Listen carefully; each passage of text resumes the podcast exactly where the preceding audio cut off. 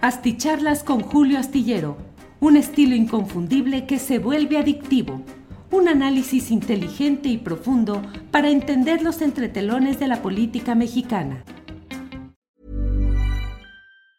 Hey, it's Ryan Reynolds, and I'm here with Keith, co star of my upcoming film, If, only in theaters, May 17th. Do you want to tell people the big news?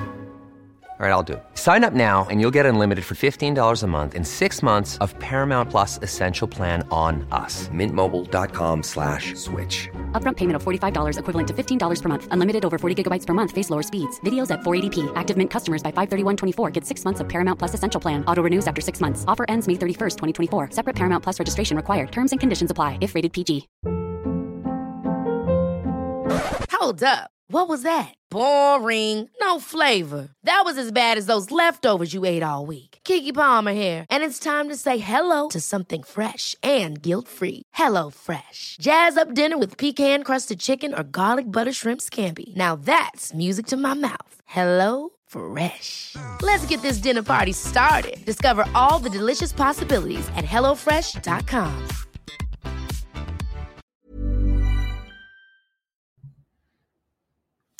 Hola, hola, hola, hola, ya estamos aquí en una videocharla astillada más. Son las nueve de la noche con dos minutos. Les doy las gracias a quienes llegan desde diferentes partes del país y del extranjero para esta emisión nocturna en este lunes 27 de febrero. Miren lo que son las cosas. Ya estamos en la orillita de este segundo mes del año, ya listos para entrar al tercer mes, marzo, que tendrá una serie de eventos importantes, sobre todo, desde luego, la marcha del 8 de marzo eh, en defensa, en reivindicación, en la lucha de las mujeres, eh, por una parte, y por otra, em, reivindicación de los derechos y lucha por contra el patriarcado y contra todo lo que implica la violencia constante, dolorosa contra mujeres en todas las partes del mundo, en México de manera muy marcada dentro de la descomposición eh, social y moral que vivimos en nuestro país.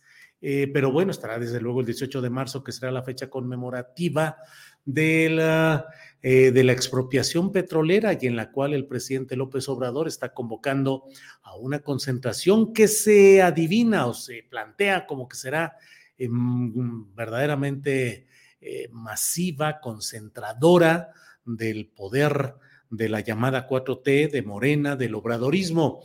Y desde luego el 21 de marzo, que usted sabe que bueno, pues ya entra la primavera y es el aniversario del natalicio del benemérito de las Américas, Benito Juárez. Muchas gracias a todos ustedes quienes van llegando desde diferentes partes, ya lo he dicho, eh, e iniciamos esta sesión, como siempre, agradeciendo a quienes han llegado en primeros lugares, Graciela Sánchez Martínez, Seven Guest, eh, Julián Falcón, Rafael Errasti, Humberto Contreras, eh, eh, José Javier GD, Tecnohistorias, Carlos Osorio, AG. Bueno, pues muchas gracias a todos. Rosa María Duarte, eh, Rubén Heredia. Bueno, pues muchas gracias a todos quienes van llegando desde diferentes partes y estamos aquí para decirles que entre otras noticias de hoy está lo relacionado con el hecho de que el Instituto Nacional Electoral ha sesionado hoy, sería la despedida de Edmundo Jacobo como secretario ejecutivo del Consejo General del INE, un funcionario que a lo largo de 15 años pues ha sido eh, quien se ha encargado de la operación ahora tan impugnada de este Instituto Nacional Electoral. Pero por otra parte, hoy se aprobó una propuesta que se dio ahí para eh, pues anular las pretensiones de Alito Moreno de conservarse, de mantenerse en la presidencia del Comité Nacional del PRI eh, en un proceso ampliado hasta después del proceso electoral de 2024. Alito Moreno lo que quiere es quedarse con la posibilidad, el poder de decidir las candidaturas del PRI a diputados federales, a gubernaturas, a senadores eh, e influir en el proceso de la designación de la candidatura presidencial 2024. Entonces, bueno, pues ahí fue un debate amplio y la verdad es que la votación fue de seis votos a favor y cinco en contra, es decir, seis a favor de no permitir la continuidad de Alito y cinco a favor de mantenerse con esa misma eh, continuidad. Fue un debate de dos horas y media en las cuales, pues francamente, eh, pues resulta muy llamativo que haya una división, una votación dividida en un tema que hasta por simple ética podría decirse que no procedería a la continuidad de un personaje como Alejandro Moreno en la presidencia del PRI, pero bueno, a lo mejor por el contrario, consideraron que Alito es justamente el tipo de personaje que con mayor legitimidad puede estar al frente de un partido como el Revolucionario Institucional. Esto todavía puede, digo, todavía seguramente ya será impugnado y será el Tribunal Electoral del Poder Judicial de la Federación el que tome la resolución final en un caso que resulta eh, pues igualmente sujeto a presiones, intereses, cambalaches y mil cosas, porque no crea usted, si duda y tiene reticencia respecto a lo que se hace en el INE, créame que en el Tribunal Electoral, yo creo que las cosas están todavía peor. Pero bueno, eh, entre otras son algunas de las cosas que le digo que han estado, que están hoy presentes. Hoy ha sido el gran suspenso. ¿Se instala Tesla en México o no? Uno. Y dos, ¿dónde se va a instalar? Si es que la llamada telefónica que tuvo el presidente López Obrador con el uh, empresario multimillonario, el hombre más rico del mundo, eh, va a, sirvió pues para propiciar el que Tesla instale una planta en México, que como usted sabe originalmente, bueno, el principal tirador había sido Nuevo León y el presidente de la República dijo que no daría los permisos correspondientes debido a la falta de este líquido en aquel estado norteño. Veremos cuál es la reacción que haya ante estas... Eh, determinaciones y acciones del propio presidente de la República, pero quedaron ambas partes de no filtrar ningún dato ni detalle hasta mañana cuando darán a conocer esta información formalmente. Hubo, como siempre, eh, columnas económicas, columnas de análisis económico que adelantaron que no se iba a instalar en México, que ya era una decisión tomada, y ante ello, pues claro que se tropezaron algunos de los opositores para decir, claro, están... Eh, eh, agrediendo al interés nacional, no se crean empleos, no se permite la instalación de empresas importantes, todo es para destrozar y acabar con este país. Y luego, al cabo de los minutos, dijeron, bueno, no es cierto, parece que sí se va a instalar, pero de todos modos, qué manera de hacer las cosas, es una injerencia.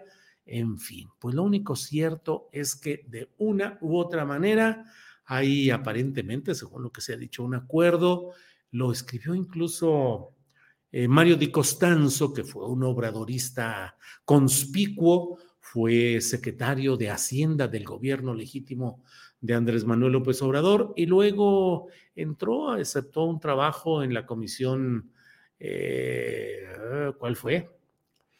Eh, ahí estuvo. Eh, Mario de Costanzo durante la administración de Enrique Peña Nieto, y bueno, y ahora es un eh, rudísimo opositor crítico de lo que sucede en el ámbito del gobierno del presidente López Obrador, y dijo, pues yo hasta mañana que se den a conocer los datos, porque yo no creo en López Obrador. Ya veremos si era cuestión de creer o no y ya veremos cuáles sean los resultados que se tengan en este terreno.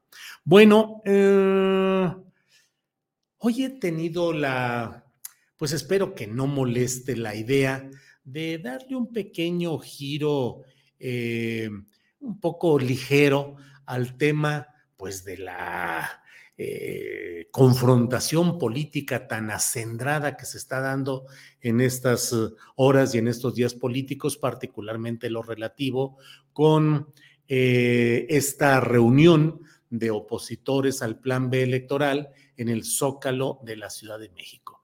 Resulta muy curioso porque, eh, pues hay un personaje de, pues del espectáculo, de la, del, canto popular involucrado en este tema, que es Ana Gabriel.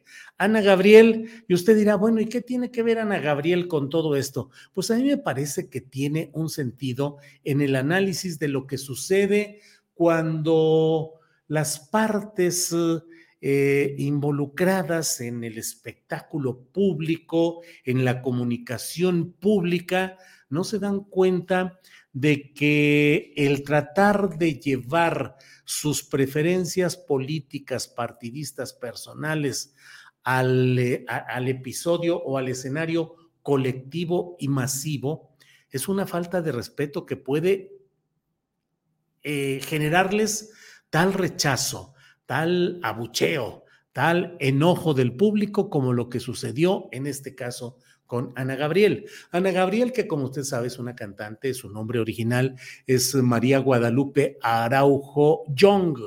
María Guadalupe Araujo Young, que por la admiración que tenía con respecto a Juan Gabriel, eh, pues eh, se puso como nombre artístico el de Ana Gabriel. Ella es nativa de Guamúchil, Sinaloa, y es conocida en el medio como la diva de América o la luna de América, la luna de América. Bueno, pues Ana Gabriel, que es una eh, eh, mujer que se dedica pues a entonar canciones, a cantar, a componer y que ha tenido un éxito importante en los premios que se dan en este ambiente en Latinoamérica. Pero bueno, Ana Gabriel se aventó un tiro muy peculiar. Mire, leo lo que vi publicado en el financiero y aquí se lo comparto. Según lo que aquí se ve, ella dijo, defiendo a México, les guste o no. Ah, todo esto, espérenme, déjenme, todavía no correspondía a esto.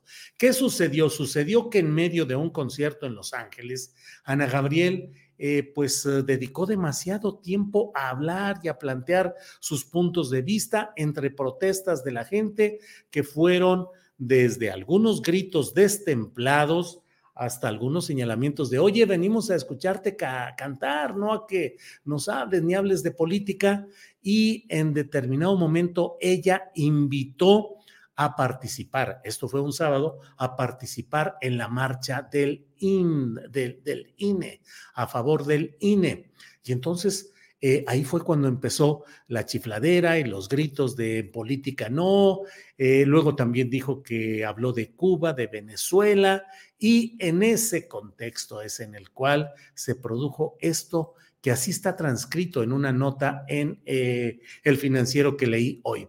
Dijo, enojada ante la rechifla, el abucheo, el enojo de una parte del auditorio, dijo, defiendo México, les guste o no, pongan el Siri en su casa y ya no me escucharán hablar. Esta es una versión en la cual se traduce, digo, se, se entiende como que dijo, pongan el Siri. Ya sabe usted este aparato de inteligencia artificial al que uno le pide que ponga canciones o que responda o del clima o de una ubicación y lo hace.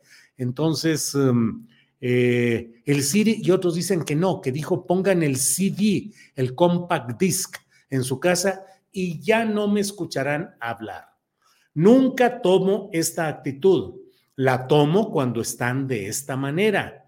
Cuando yo estoy hablando de la defensa de nuestras naciones, que necesitan libertad total. No soy política, soy una cantante, pero una cantante que entiende el dolor de cada nación. Por eso no he vuelto a Venezuela, no he podido ir a Cuba, Nicaragua. Por eso vengo a Estados Unidos, porque aquí junto a muchas nacionalidades.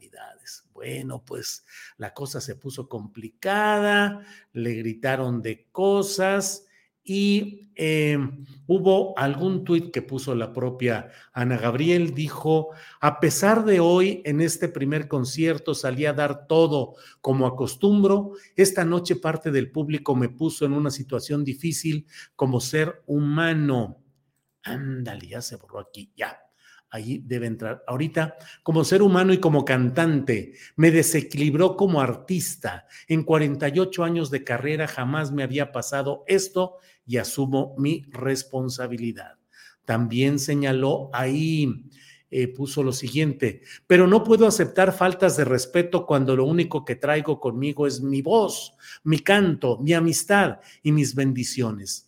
Asimismo, pido disculpas al público que fue a pasársela bien y que saben que el artista les va a cumplir y les va a llenar el alma de amor, quiero decirles.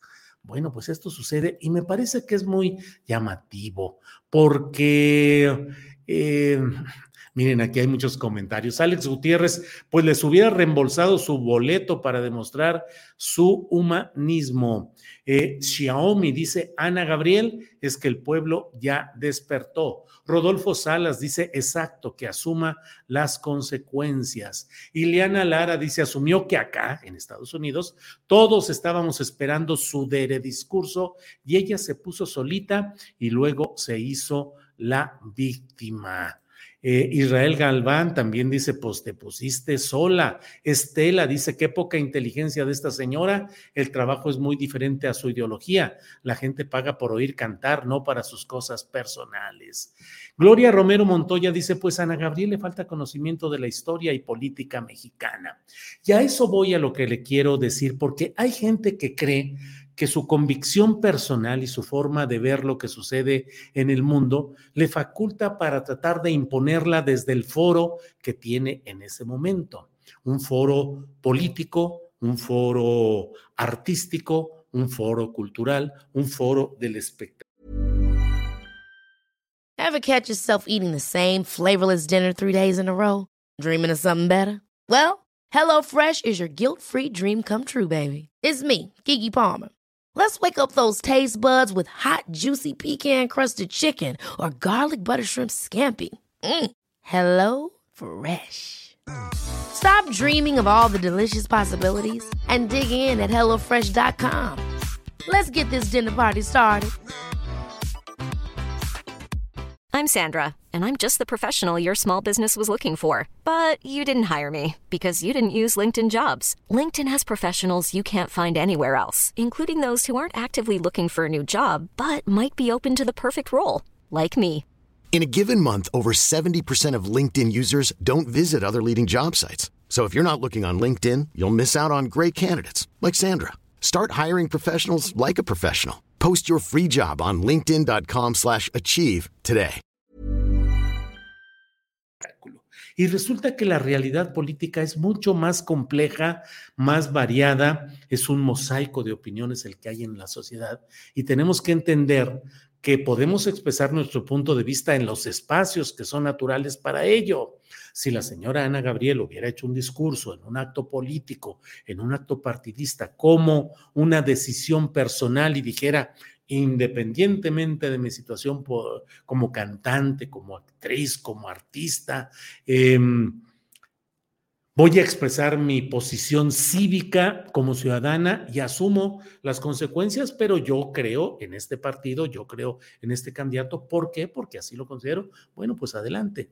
Pero, o digo eso, o en un espacio netamente de participación y de debate políticos, pero cuando la gente cree que puede utilizar esos marcos de referencia colectiva para tratar de presionar o de inducir, incluso creyendo que están investidos de esa circunstancia de presuntos salvadores de la patria o de personajes con la misión de revolver, de devolver, de conseguir, de gestionar para el bien de lo que ellos consideran esa circunstancia, pues resulta muy preocupante. Y en ese terreno eh, me parece peculiar para eh, compartir, necesario compartir lo que hoy nuestra compañera Jacaranda Correa nos eh, comentó en el programa de Astillero Informa en su segmento de los lunes, cuando ella nos ayuda a remover las neuronas, porque habló de algo que me parece muy interesante, de este bolsonarismo a la mexicana en el que estamos viviendo ahora. Un bolsonarismo que pretende instalar las... Um, las minas, es decir, las minas que van a detonar, las minas desde ahora del discurso que hay que estar atentos a cómo está evolucionando. El discurso en el cual dicen es que viene el fraude electoral, es que están sepultando la democracia, es que esto es un retroceso. Y lo hemos dicho una y otra ocasión, pero hay que insistir. No ha habido democracia, no ha habido el triunfo de la democracia. No hay un paraíso democrático en México que hoy venga un malvado segador a cortar las flores de la democracia en México. Por el contrario, ha habido el uso y el abuso de montones, carretadas de dinero para mantener una burocracia, una normatividad y una operatividad a nivel federal y a nivel de los estados que termina acompasándose con las necesidades de los eh, partidos y los poderes dominantes. En términos generales, así ha sido. De tal manera que las instituciones electorales, que ahora eh, hay una, un tirarse por la ladera envueltos en la bandera de la democracia, la verdad es que lo que estamos viendo y viviendo es eh, la finalización del ciclo de simulación eh, democrática que inició con Carlos Salinas de Gortari, que fue quien impulsó estas reformas y estas instituciones a partir del rechazo ciudadano que le concedía o le asignaba una ilegitimidad de origen por las elecciones de 1988, en las cuales un segmento de la sociedad aseguraba que el ganador había sido Cuauhtémoc Cárdenas. Ante ello, eh, Carlos Salinas de Gortari impulsó con el equipo dominante de la Universidad Nacional Autónoma de México, que encabezaba Jorge Carpizo MacGregor, entre otras instituciones de simulación, se fueron creando lo que fue el Instituto Nacional Electoral que dejó, que hizo pues que el gobierno federal ya no tuviera el control de las elecciones como lo habían tenido los secretarios de gobernación, Manuel Bartlett como un ejemplo terrible, lamentable, históricamente reprobable, digan lo que digan de lo que pudiera ser pudiera ser su gestión actual eh, en otros ámbitos, pero la presencia y lo que hizo eh, eh, Manuel Bartlett en aquella ocasión, pues fue parte de lo que tuvo que dar paso a la creación de la nueva eh, etiqueta de presunta democracia que fue el eh, IFE, Instituto Federal Electoral, que en su tiempo bautizábamos yo desde las propias páginas de la jornada como columnista, como el Instituto del Fraude Electoral. ¿En qué ha consistido esta simulación? En aplicar toda la capacidad jurídica em, operativa para hacerse de la vista gorda ante los grandes procesos de defraudación que se dan, pero que jurídicamente no son detectables y entonces los institutos electorales y sus eh, reproducciones estatales se ponen una mira así en la cual ven concretamente lo que a sus ojos les es puesto para decir, pues jurídicamente, conforme a lo que a mí me están presentando en este momento, la realidad es que yo no veo ningún fraude electoral.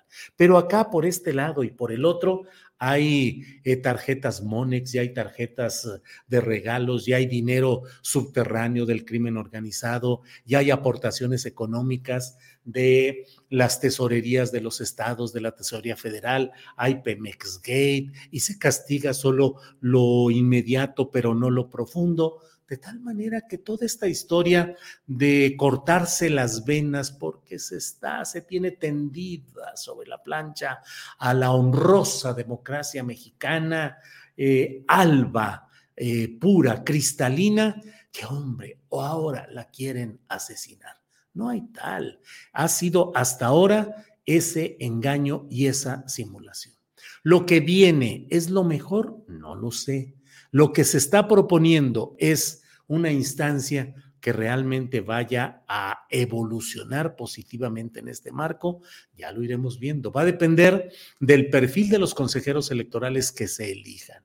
Si volvemos al grupismo y a la faccionalidad, es decir, a elegir a los de mi grupo para que hagan lo que yo quiero como grupo y como corriente en el poder, pues las cosas no van a cambiar más que de ejecutores, de hacerlo otros de una manera, ahora lo, harán unos nuevos de otra manera.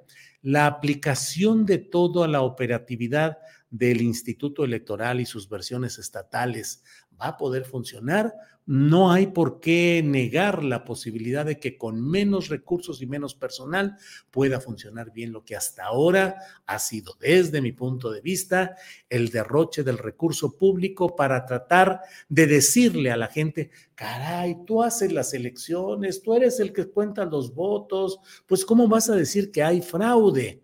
Como si el fraude se cometiera solamente en la instancia del depósito del voto y del conteo del voto. Hay un prefraude electoral que se realiza y que es ahí donde se invierten las grandes cantidades de dinero. Y como siempre suele decirse, el que hace el candado también hace la llave. Y normalmente las llaves van más adelante que el propio candado, porque pues la delincuencia electoral aprovecha, conoce todos los detalles para saber cómo entrar a la casa limpiamente, sin mancharse las manos, sin dejar huellas, llevarse lo que necesitan y decir, aquí no pasó nada.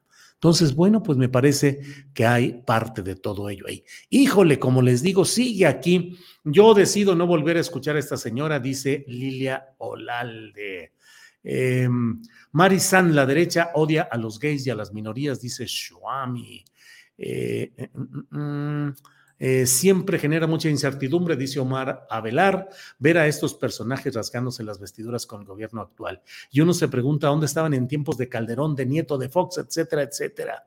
La verdad es que resulta, sí, Omar Avelar, resulta eh, muy desastroso. Hoy leía un artículo de la señora Dresser en Reforma que dice uno, Ay, híjole, cuánta poesía y cuánto sacrificio y cuánta heroicidad, entre comillas, para defender a la sacrosanta democracia que en México ha permitido que lleguen aquellos que tienen el financiamiento a sus órdenes en alianzas con grupos oscuros. Y no hablo solo del pasado, que lo he documentado ampliamente como columnista en la jornada, desde eh, en, el, en el momento de Vicente Fox hice las objeciones a su conducta política, a su falta de eficacia y de conocimiento y de oficio político y los riesgos del equipo con el que llegaban, pero no pude y no era, no había ninguna condición para dudar de que Vicente Fox Quesada llegó con legitimidad ciudadana al cargo de presidente de la República. Pero después de él, no volví a llamar presidente de la República a ninguno de quienes estuvieron, ni a Felipe Calderón, ejemplo máximo de fraude electoral, ni a Enrique Peña Nieto, que también compró la presidencia de la República para servirse él y los que invirtieron en su llegada al poder, pues para tener eh, pues más corrupción y más ganancias económicas y en fin, hasta Andrés Manuel López Obrador he vuelto a decir, a hablar y a escribir, de decir el presidente de la República, fulano de tal, en este caso Andrés Manuel López Obrador. Pero todo lo anterior, pues caray, ni que no hubiéramos visto todo lo que sucedió y todo lo que en su momento señalamos, pero, insisto, así como documentamos y criticamos lo que pasó en aquellos gobiernos, tampoco podemos cerrar los ojos al hecho de que también hoy, en esta nueva etapa, se sigue viviendo un acompasamiento de poderes económicos y de poderes oscuros que en varios lugares propician la llegada de personajes que quedan asociados a aquellos que les llevaron al poder. De verdad, por favor, no cerremos los ojos. Créanme que como periodista experimentado, ya viejo en estas lides, hay cosas que vemos y decimos, ah, caray, está complicado este asunto. En fin, luchemos para que haya una autenticidad. No ha habido transición a la democracia, lo que ha habido es alternativa de siglas partidistas. Pasamos de la enorme etapa del prismo a la alternativa de siglas con el PAN.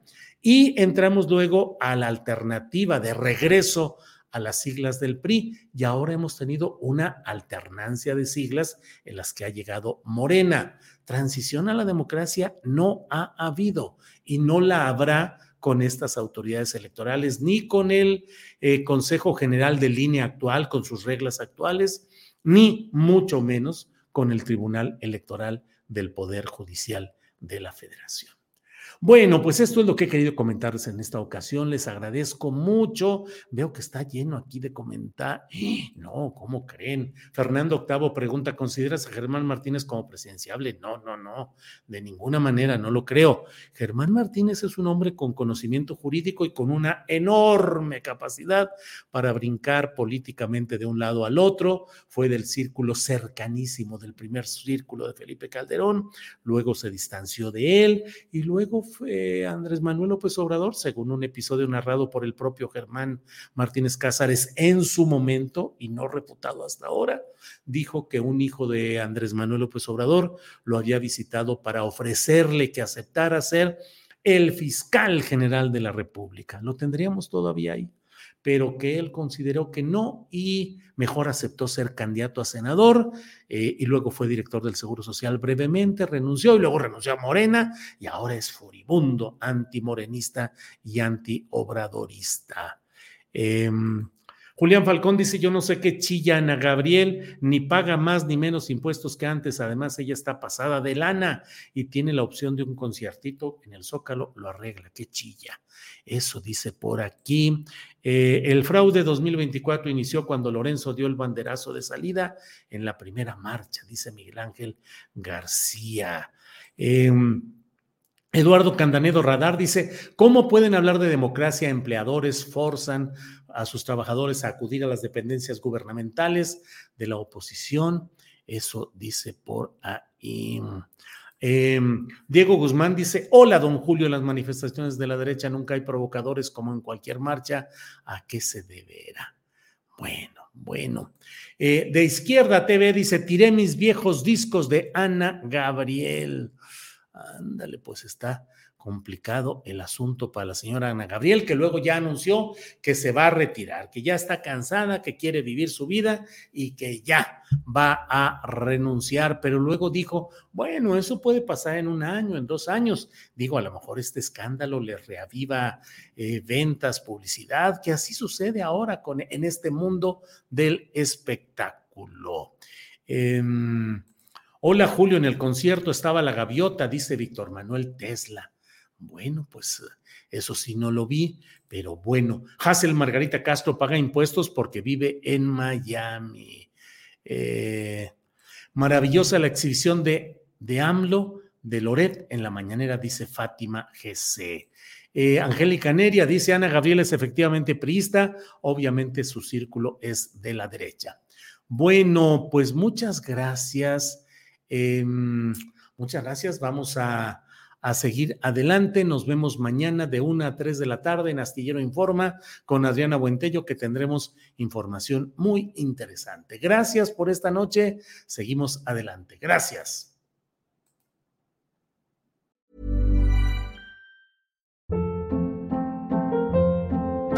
Hold up. What was that? Boring. No flavor. That was as bad as those leftovers you ate all week. Kiki Palmer here, and it's time to say hello to something fresh and guilt-free. Hello Fresh. Jazz up dinner with pecan-crusted chicken or garlic butter shrimp scampi. Now that's music to my mouth. Hello Fresh. Let's get this dinner party started. Discover all the delicious possibilities at hellofresh.com.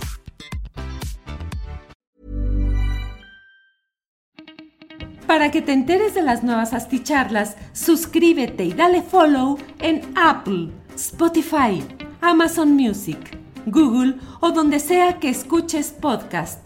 Te invitamos a visitar nuestra página julioastillero.com.